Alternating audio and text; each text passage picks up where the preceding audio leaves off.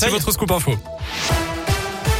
Et à la une de l'actu, c'est un bon début, mais c'est encore insuffisant. La réaction des soignants en réanimation à la prime de 100 euros par mois annoncée ce matin par Jean Castex. 100 euros net mensuels pour les infirmières et infirmiers des services de soins critiques et de réa dès le mois de janvier face à la crise de Covid-19.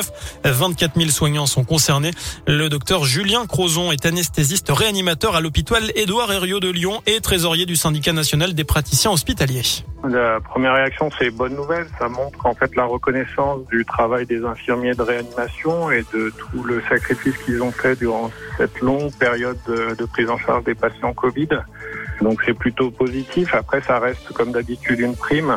Donc ça serait mieux qu'il y ait une reconnaissance correcte de la spécificité des infirmiers et des infirmières de réanimation. Mais ça reste un bon début. L'autre point à discuter, c'est que euh, il n'y a pas que les infirmiers euh, et les infirmières de réanimation qui prennent en charge les patients. Donc euh, les aides-soignants de réanimation ont aussi une spécificité et devraient pouvoir bénéficier de cette prime. Et 3333 malades infectés par le coronavirus sont actuellement pris en charge en réanimation en France, dont 457 en Auvergne-Rhône-Alpes, selon Santé publique France.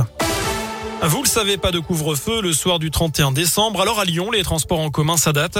Les quatre lignes de métro et le funiculaire sans jus circuleront toute la nuit du 31 décembre au 1er janvier. Un ticket soirée à 3,20 euros sera mis en vente pour circuler sur le réseau de 19h à 4h du matin. Plus d'infos sur radioscoop.com. Retour également sur ce grave accident de la circulation cet après-midi sur l'autoroute A6 à hauteur de Tapona. Une collision entre une voiture et un poids lourd. Quatre personnes ont été blessées, dont deux grièvement. Le SAMU est toujours sur place. Une voie est coupée à la circulation dans le secteur.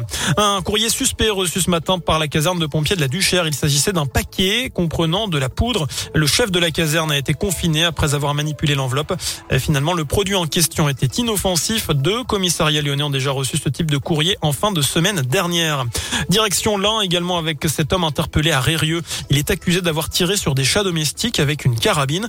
Plusieurs communes aux alentours sont concernées. Le suspect avait été identifié début décembre et retrouvé grâce c'est une balise GPS intégrée au collier d'un chat victime des tirs.